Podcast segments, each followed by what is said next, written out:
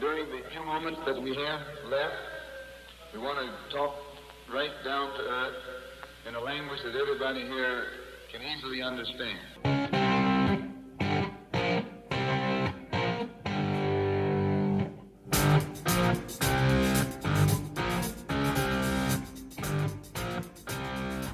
Hola, ¿qué tal? Bienvenidos a este sexto episodio dedicado a la Copa del Mundo Sub-20 de Argentina 2023 de fútbol vertical, en el cual repasaremos y analizaremos todo lo ocurrido en la ronda de semifinales de este torneo, que dio comienzo con el Uruguay 1. Israel 0. Solitaria anotación de Anderson Duarte al minuto 61 le terminó dando el triunfo y la clasificación a la selección celeste rumbo a la gran final de esta Copa del Mundo. A destacar del partido, primero hay que mencionar que en el primer tiempo la selección israelita fue mejor que Uruguay. Sin embargo, careció de la profundidad que sí tuvo la selección uruguaya, que pese a lo anteriormente dicho, tuvo la más peligrosa de la primera mitad. En resumen, en los primeros 45 minutos, el conjunto de Ofir Ajín fue superior a la selección uruguaya, cuando menos en dos tercios del terreno de juego. Pero en el momento de ofender, en el momento de generar y producir, la selección de Marcelo Proli fue capaz de ser superior en ese registro exclusivo a la selección israelita. ¿Por qué? Porque los de Ajín tuvieron la posesión del esérico en gran medida debido a que los de Broly terminaron por ceder el medio campo, lo cual permitió que brillase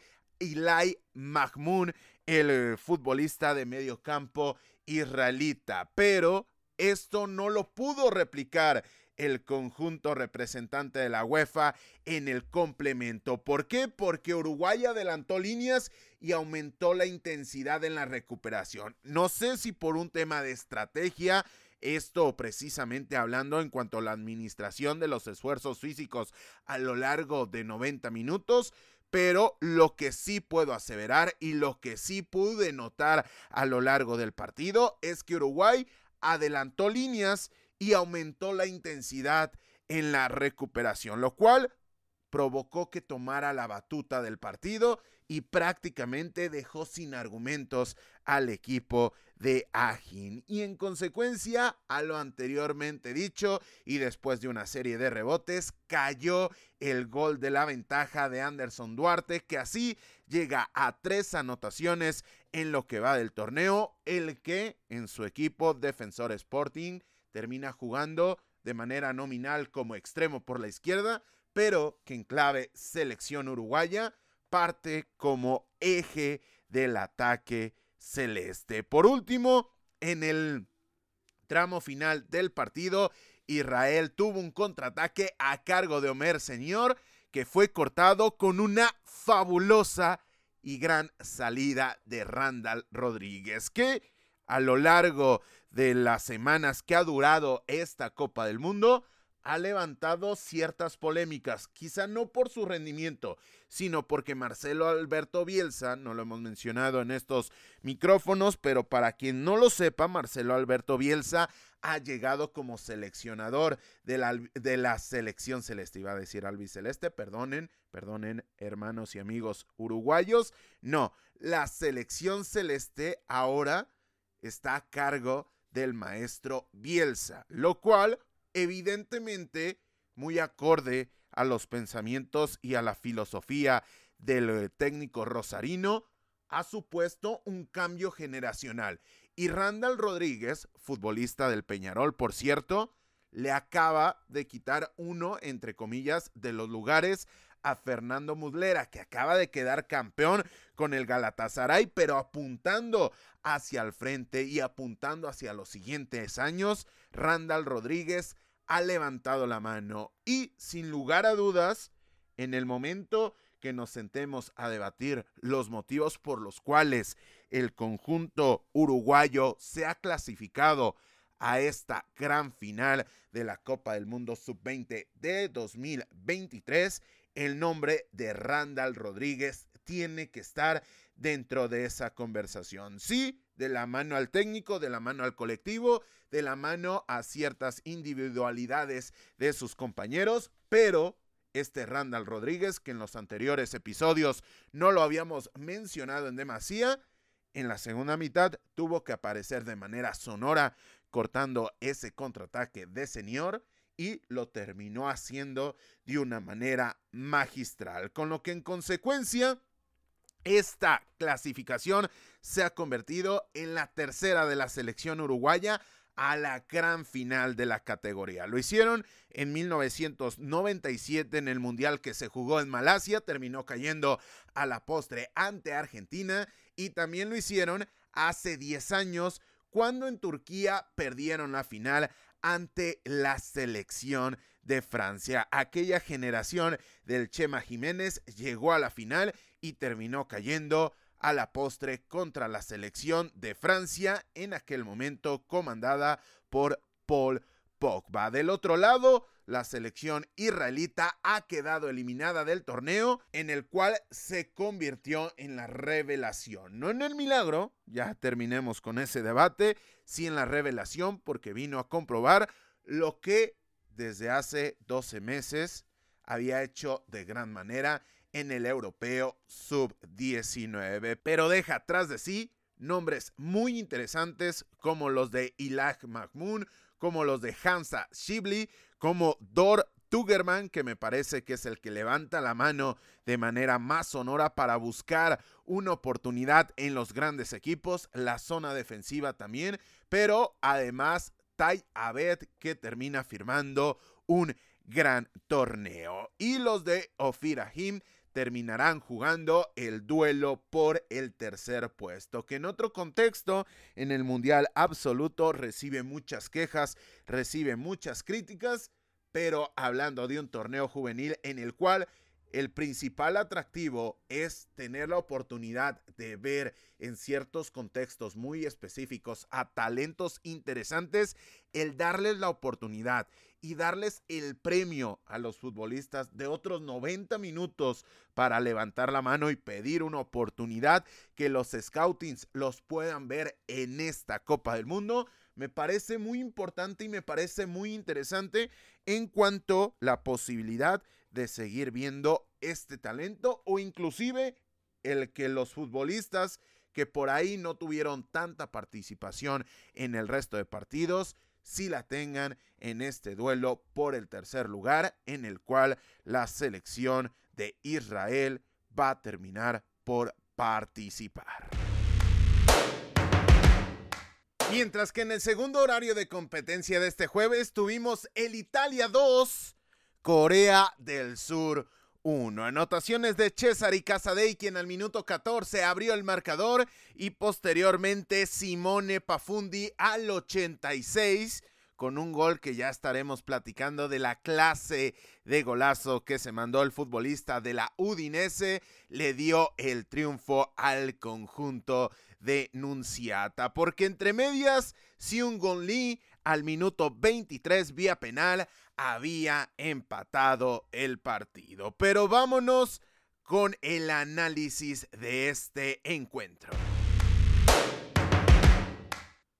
Porque fue un duelo en el cual el conjunto de Carmina Enunciata propuso desde el comienzo una presión muy alta y precisamente de ahí surge el gol de la ventaja inicial. ¿Por qué? Porque hay un error en la salida surcoreana que es muy bien presionado y es muy bien aprovechado por el conjunto Atsuri que recupera el balón, le pone una diagonal retrasada a Cesare Casadei y este futbolista perteneciente al Chelsea termina definiendo de una gran manera y consiguiendo su séptimo gol en lo que va del torneo. Con esto, virtualmente es inalcanzable en la cima del máximo romperredes de esta Copa del Mundo Sub-20 de Argentina 2023. ¿Por qué? Porque Anderson Duarte es el futbolista que todavía sobrevive en el torneo, que lo pudiese alcanzar porque es el que tiene más anotaciones, pero suma tres goles hasta el momento. Con lo cual, Cesar y Casadei termina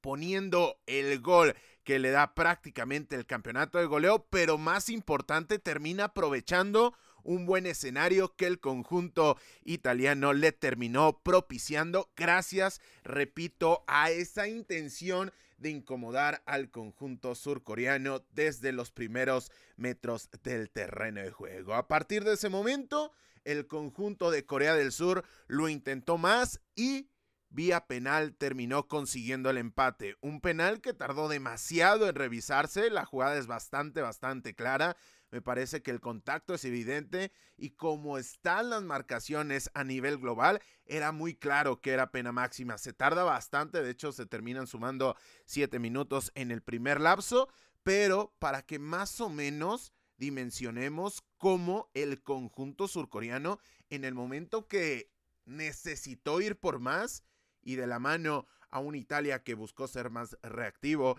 en los primeros instantes de haber conseguido el primer gol, terminó funcionándole al cuadro de Sur Corea. Con lo que a partir de ese momento fue un parteaguas en el partido. ¿Por qué? Porque ambos conjuntos buscaron bajar un poco las líneas, resguardarse de una mejor manera, hasta que al 86 Simone Pafundi, con una auténtica obra de arte, definió el partido. Este gol, esta anotación, tenemos que sacar el clip y ponerlo en los libros de escuela básica, porque es prácticamente una calca de lo que tendría que hacer un tiro libre, que estaba en el balcón del área, termina definiéndolo por encima de la barrera, nada que hacer para el cancerbero surcoreano que se queda pasmado, se queda inmóvil ante la gran definición del futbolista de la Udinese y así terminó sellando el pase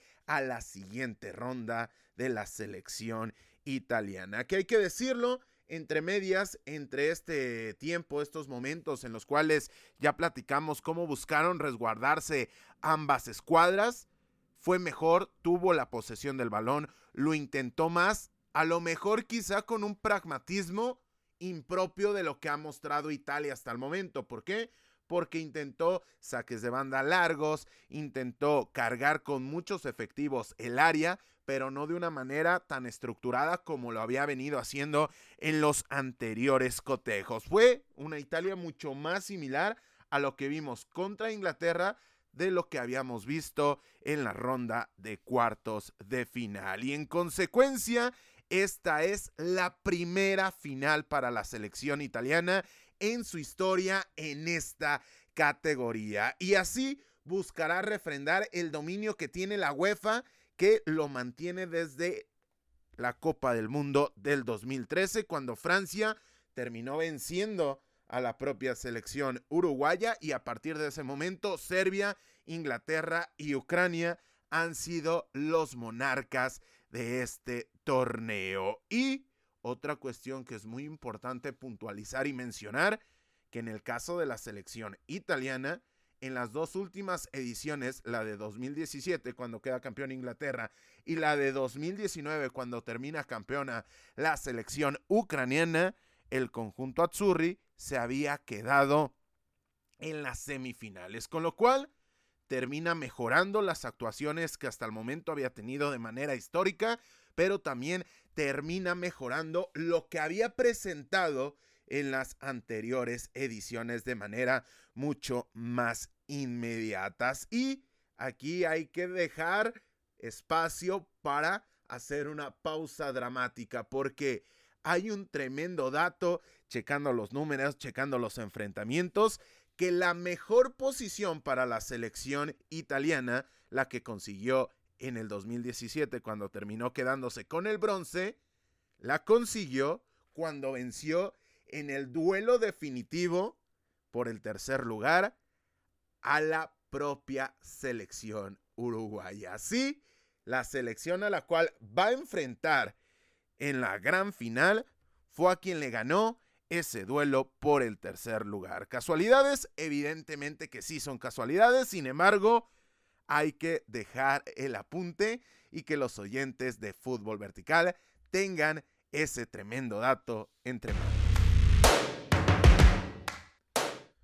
Con lo que en consecuencia y habiéndose definido las semifinales, los dos últimos duelos del torneo serán los siguientes. El próximo domingo, en el primer horario, Israel enfrentará a la selección de Corea del Sur por el tercer lugar. Mientras que en el duelo estelar, en el horario estelar, en el último partido de esta Copa del Mundo de Argentina 2023 en su categoría sub-20, la selección uruguaya que prácticamente va a ser local en el Estadio de La Plata va a enfrentar a la selección italiana. Uruguay contra Italia, duelo por hacer historia, duelo por convertirse en la primera generación en la historia de ambas federaciones en levantar el título sub-20 de una Copa Mundial.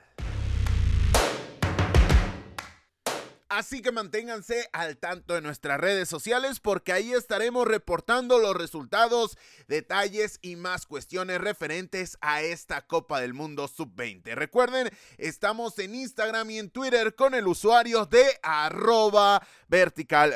No lo olvides, pásate por allá y síguenos. Con esto llegamos al final de este sexto episodio especial dedicado a la Copa del Mundo Sub-20 de Argentina 2023 de fútbol vertical. Nos escuchamos muy pronto que todavía nos queda un episodio más dedicado a esta justa mundialista, así como no olvides pasarte por nuestro canal de YouTube para que te suscribas y disfrutes del contenido que por allá estamos generando. Y como siempre te lo pedimos, suscríbete, es importantísimo. Perdona que sea pesado con esto, pero es importante que te suscribas en YouTube para que ayudes a seguir con el crecimiento de este proyecto.